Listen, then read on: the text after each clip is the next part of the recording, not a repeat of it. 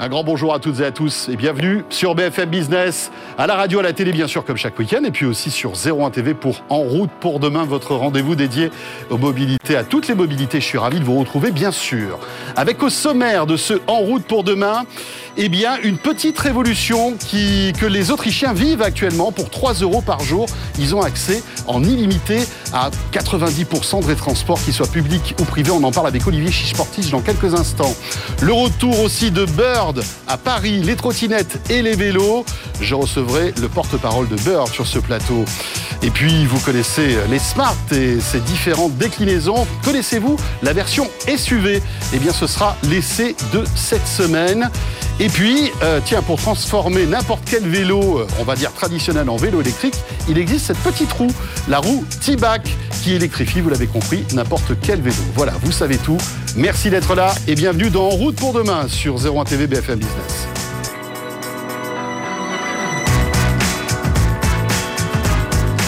BFM Business et 01 TV présente En route pour demain avec Pauline Ducamp et François Sorel. Vous retrouverez Pauline à mes côtés très vite dans Route pour demain, bien sûr. Mais dans les médias, j'accueille Olivier Chiche-Portiche, que je suis ravi de vous retrouver dans En route pour demain. Salut Bonjour, Olivier.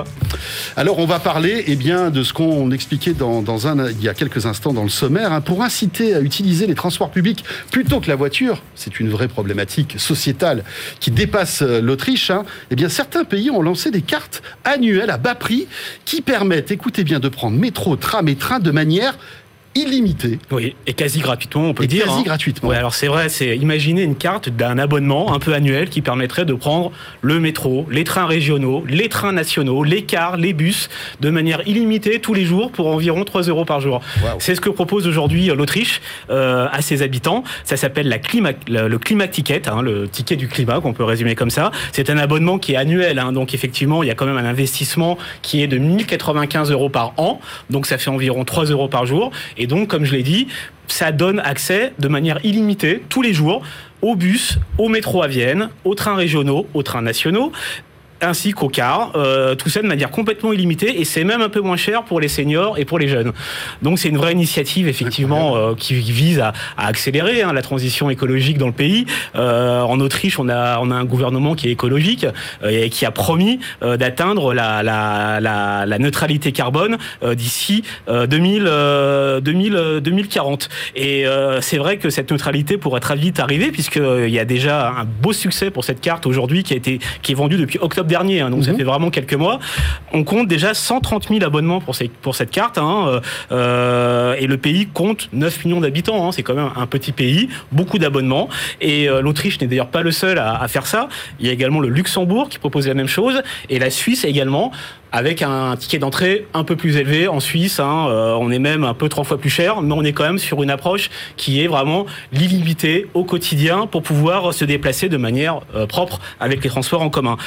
Maintenant, la question, c'est de savoir si c'est une, une vraie bonne idée quelque Oui, part. Est-ce que Mhm. c'est efficace en termes de réduction du CO2 Est-ce que c'est efficace en termes d'adoption dans les transports en commun Euh, euh, sur ce point précis, en fait, les avis sont assez partagés. hein. Euh, J'ai interrogé plusieurs spécialistes des transports en commun, ferroviaires. Euh, même s'il est trop tôt pour tirer un bilan, on va dire euh, écologique de ces mesures, parce que ça a été lancé assez ré- assez récemment. Pour ces experts, en fait, il y a un risque qui découle de tout ça, c'est l'assèchement du financement public des réseaux. C'est-à-dire que effectivement, euh, si on offre la gratuité, d'un autre côté, l'État doit compenser les pertes générées euh, par euh, les alors, opérateurs. pas tout à fait la gratuité, c'est quand même 1000 euros par an. Donc, Oui. on peut imaginer que ça- alors, ça financera pas tout le réseau, bien Évidemment. sûr. Mais je pense que c'est une équation, encore une fois, à résoudre. Voilà. Alors il y a un équilibre à trouver, un curseur à placer, Mhm. mais le problème c'est quand même qu'il y a de l'argent à compenser pour les opérateurs. Or, le- la vraie problématique, encore une fois selon les experts, c'est pas tant le prix qui fait un blocage euh, d'utilisation, c'est bien plutôt l'accessibilité et la performance. C'est-à-dire plus le réseau est dense, plus le réseau est performant, plus les gens prennent le train. Le prix est un sujet qui, on va dire, secondaire, à part pour les foyers les plus modestes, évidemment. Mais on rappellera dans le même temps qu'en Europe, hein, et notamment en France, il y a de nombreuses petites lignes, de nombreuses petites Mhm. gares qui ont été fermées ces dernières années. Et en fait, les gens qui habitent les zones rurales et n'ont pas d'autre choix que d'utiliser la voiture. Il n'y a pas de train, tout simplement. Donc, beaucoup euh, d'experts et beaucoup d'observateurs expliquent que la, quasi-gratuité, hein, si on peut dire que c'est une quasi-gratuité, peut être synonyme en fait de paupérisation du réseau, des réseaux publics, alors qu'on a justement besoin d'investir très massivement euh, dans ces réseaux. Voilà, ou alors il faudrait une subvention euh, très très importante hein, par ailleurs. alors, ça c'est en Autriche. tu disais qu'il y a d'autres initiatives dans d'autres pays européens, mais est-ce qu'une telle approche est possible chez nous en France C'est la question qu'on peut se poser. Évidemment, et ce serait quelque chose qui pourrait faire rêver beaucoup de gens hein, de pouvoir se déplacer comme ça de manière à 3 euros par jour partout en France. faut bien d'abord comprendre que la Suisse, le Luxembourg, l'Autriche sont euh, des petits pays, hein, c'est pas du tout péjoratif, hein, ce sont des petits pays géographiques. Hein. Euh, la Suisse, le Luxe et euh, l'Autriche, c'est environ 9 millions d'habitants. ce que rien à voir avec les 65, 67 millions de, Français. Ce que fait l'Autriche, par exemple, c'est ce que pourrait faire la France au niveau d'une région, par exemple exemple. Hein, voilà. Euh, donc, par ailleurs, euh, ce qui se passe aussi au Luxembourg, en Suisse, en Autriche, ce sont des pays qui sont très fortement maillés au niveau ferroviaire, où les réseaux sont très efficaces, très puissants, où les gens utilisent énormément le train, quatre fois plus qu'en France. Donc on est quand même sur des marchés qui sont un peu à part, hein, qui sont un peu spéciaux, où c'est possible de, de, de, mettre en place ce genre d'offres.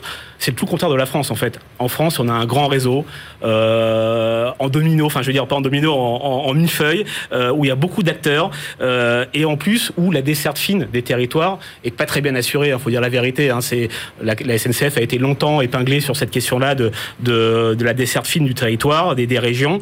Euh, donc effectivement, on est sur une problématique qui est très différente et toutes les études montrent que la première étape absolue pour faire revenir les gens dans le train, c'est encore une fois avoir du réseau, avoir de l'accès, tout simplement avoir des trains, des gares sur toutes les lignes, même les plus fines, pour que les gens abandonnent leur voiture et retournent dans les trains. Et euh, pour il y a aussi le paramètre du prix, parce que c'est vrai que Bien sûr. le train est très très cher en France, notamment les TGV. Hein. Alors le train est très cher en France, mais il faut quand même savoir que on ne paye pas 100% des, euh, du prix d'un billet en France, c'est-à-dire mmh.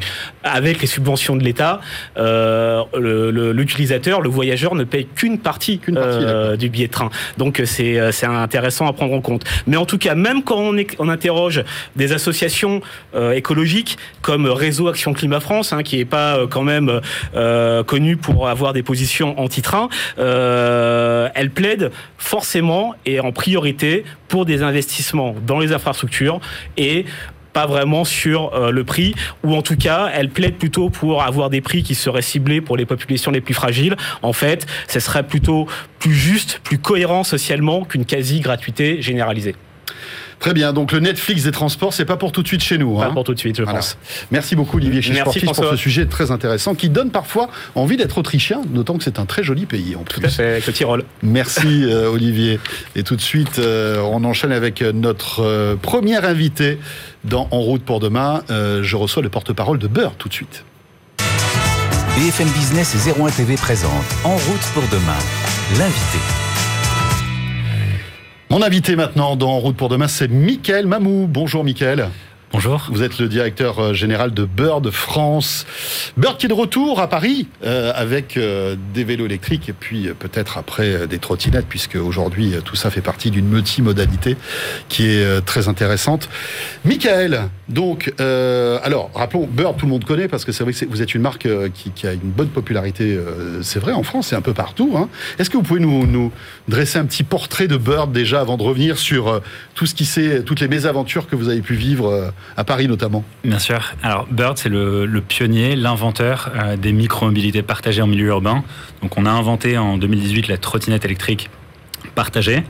Euh, depuis. C'était vous, les, c'était vous les premiers à faire ça? Bird a inventé euh, absolument. Bird a inventé la trottinette électrique. Parce qu'il y en a deux trois qui vous ont copié alors. Il y en a quelques-uns effectivement. Euh, aujourd'hui, c'est un, un, marché, une industrie qui est extrêmement fragmentée. Donc, on a inventé cette industrie. On, nous n'avons pas cessé d'innover depuis depuis mhm. quatre ans maintenant. et aujourd'hui, on revient à Paris avec une flotte de vélos à assistance électrique. Alors, vous dites revenir à Paris parce que vous y étiez en 2018. On se souvient hein, de votre arrivée avec euh, évidemment les trottinettes, etc. Pourquoi vous êtes, vous êtes parti de Paris en 2018 Alors, la ville de Paris, comme un certain nombre de, villes en France et en Europe, ont sanctionné l'arrivée de nombreux opérateurs en sélectionnant trois sur dossier. On se souvient quand même de la de l'immense pagaille que c'était, hein, absolument. Euh, parce que tout, enfin c'était pas réglementé. Il y avait des trottinettes partout, euh, y compris dans la Seine d'ailleurs, beaucoup. Absolument, il y avait un certain nombre de, un certain nombre de problèmes. C'est pour ça que, que, comme je vous l'ai dit, nous n'avons pas cessé d'innover. On a été les premiers à l'époque à, à proactivement instaurer le stationnement contraint pour l'utilisateur. Mm Au tout début, on a appelé ça le free floating. Euh, Bird a mis fin au free floating, c'est-à-dire qu'on a été les premiers à contraindre l'utilisateur à se stationner dans les aires de stationnement obligatoires, ce qui maintenant est devenu euh, euh, je dirais, la, norme. Oui, la norme, bien sûr. En fait, vous avez essuyé les plâtres en 2018 d'un nouveau marché qui n'était pas très bien maîtrisé et avec les conséquences que, que ça pouvait avoir. Voilà, quand c'était pas quand c'était pas réglementé. Oui, ça? absolument. C'est, je, pense que c'est le jeu quand on quand on innove. on essuie parfois des plâtres. Donc effectivement, on a fait les frais euh, à l'été 2020. Après, on est dans une industrie qui est extrêmement jeune, dont le potentiel est gigantesque. Encore une fois, un autre sujet, c'est de, réduire les 11% d'émissions carbone que représentent les transports euh, en milieu urbain en France. Euh, donc c'est une histoire qui va s'écrire sur le très long terme. Et donc effectivement, on, a, essuyé les plâtres en, 2020, mais l'histoire est très longue et on a encore beaucoup de choses à, apporter. Euh, Bird avait quitté la France ou vous aviez quitté que Paris en fait Nous avions quitté Paris. En revanche, en France, s'est développé un tout petit peu puisqu'on a, on a lancé 30 euh, territoires différents. Euh, aujourd'hui, Bird est présent dans 30 villes de France, de toute taille. on est présent à Laval, à Beauvais, à Marseille, à Bordeaux. donc on est vraiment dans toutes les régions, dans des villes de toute taille, avec essentiellement des trottinettes électriques, des vélos à Bordeaux. Et donc là, maintenant, on revient à Paris avec une flotte plus conséquente. Donc, qu'est-ce qui va se passer à Paris? Vous revenez par le vélo, en quelque sorte. Absolument. Donc là, l'enjeu pour nous, c'est de venir en complément euh, de, un, l'offre de transport en commun, deux, les opérateurs de vélo euh, qui opèrent déjà. On vient avec une flotte complémentaire, avec une ligne directrice qui est de désenclaver les zones périphériques au sein de Paris intramuros.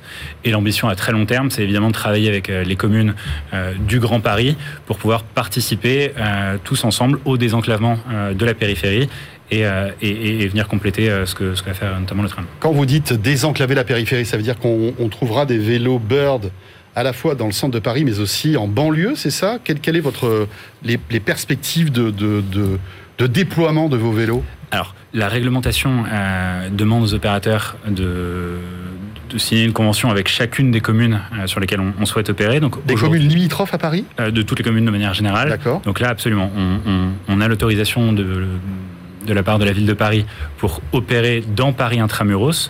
Donc notre stratégie de déploiement va consister à déployer euh, au niveau du périphérique essentiellement pour inciter euh, la population qui vient travailler à Paris à délaisser la voiture, utiliser pour rentrer vers le centre de Paris nos vélos.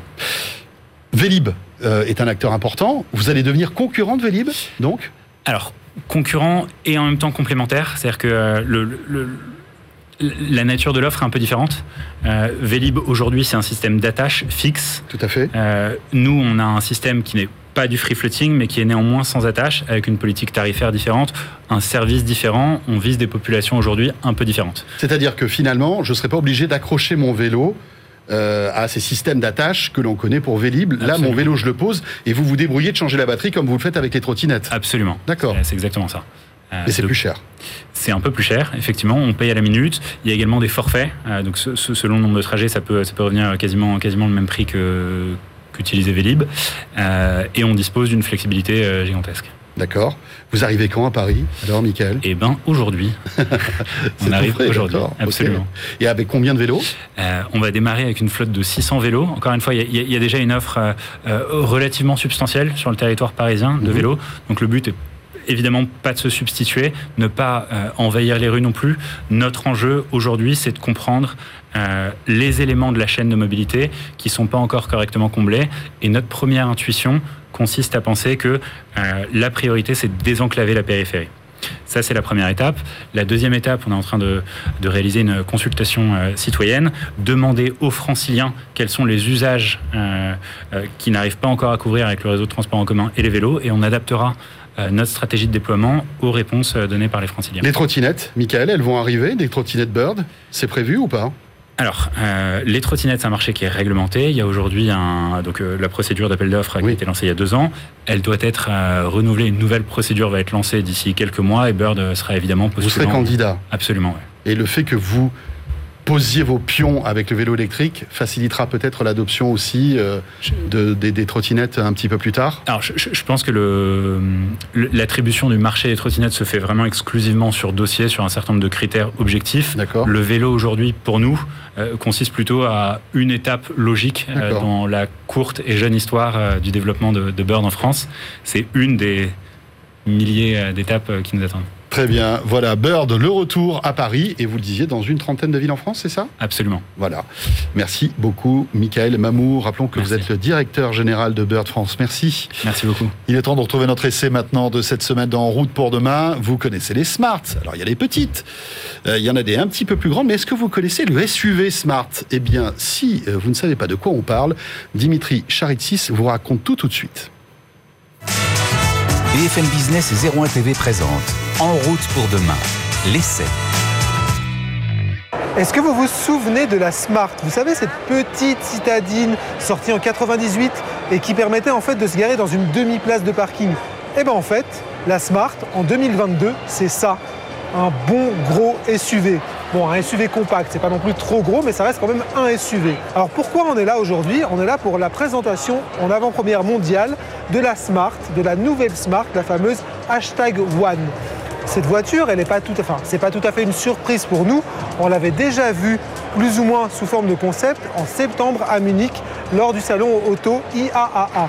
Et là, elle arrive dans sa version finalisée qui va être commercialisé dans les mois à venir. On en reparlera juste après. Smart, désormais, c'est une marque possédée moitié-moitié par Mercedes et par Geely, le fabricant chinois qui dispose également de Volvo et de Lotus. Globalement, pour cette Smart, le travail a été partagé en deux. Tout ce qui est design intérieur, extérieur de la voiture, c'est Mercedes. Tout ce qui est bah, fonctionnement, euh, OS et la partie mécanique électrique de la voiture, bah, ça revient à Geely.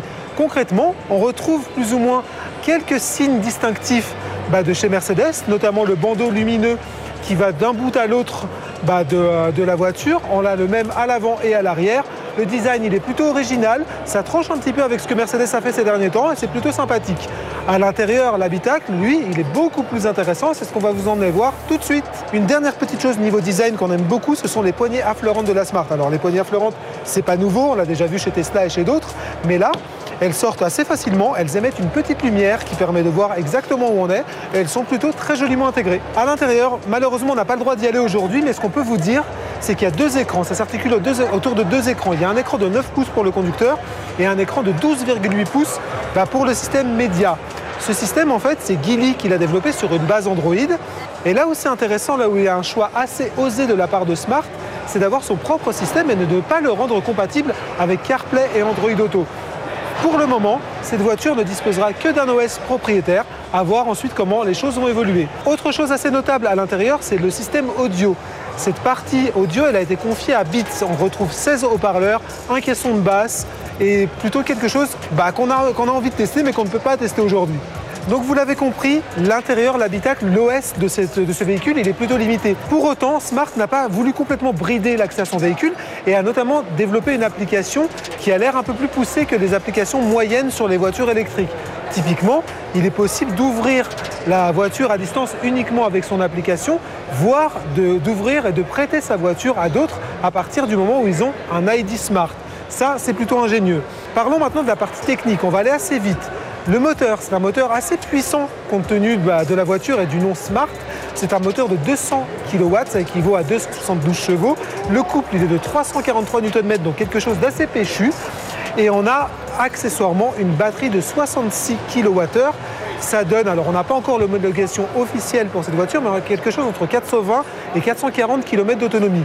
Donc quelque chose qui se situe tout à fait dans la moyenne des SUV actuels. Vous l'aurez compris, il n'y a pas grand-chose à voir entre la Smart des années 90, ce petit pot de yaourt, et ce gros SUV qui pèse plus d'une tonne de plus que son aîné.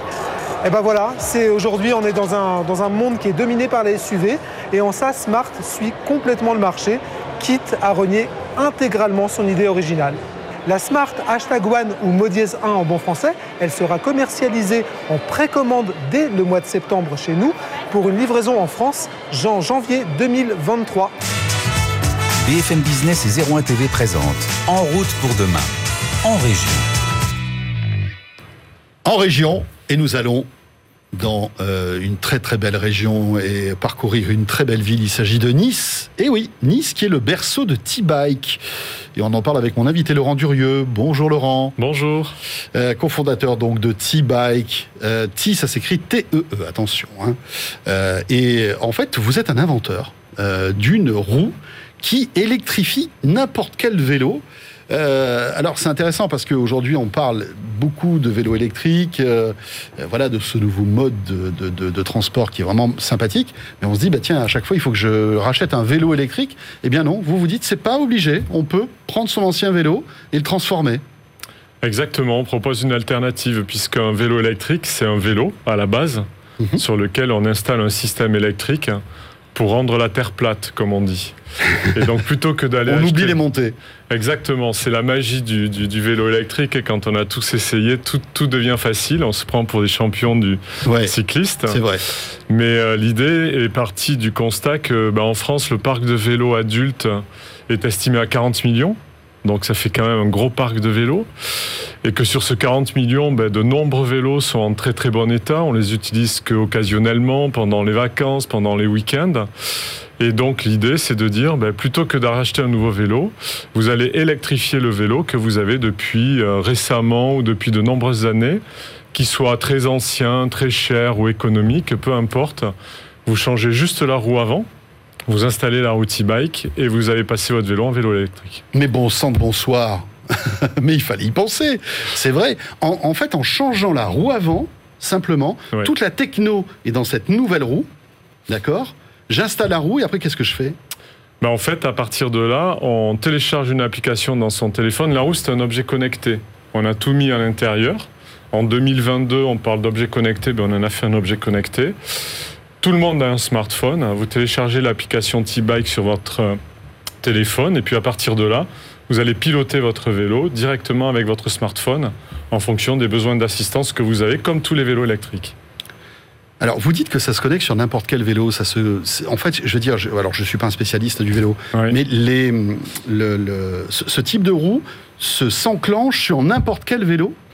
Quasiment, on va dire, 95% des vélos grand public. On écarte volontairement les, les, vélos de course en carbone, les vélos très haut de gamme, parce que ce public oui, ne va euh, pas d'abord pédale voilà, la plupart ça, du temps, ça. ou va investir dans des vélos vraiment euh, de, de, haute technologie, on va dire, les derniers cris.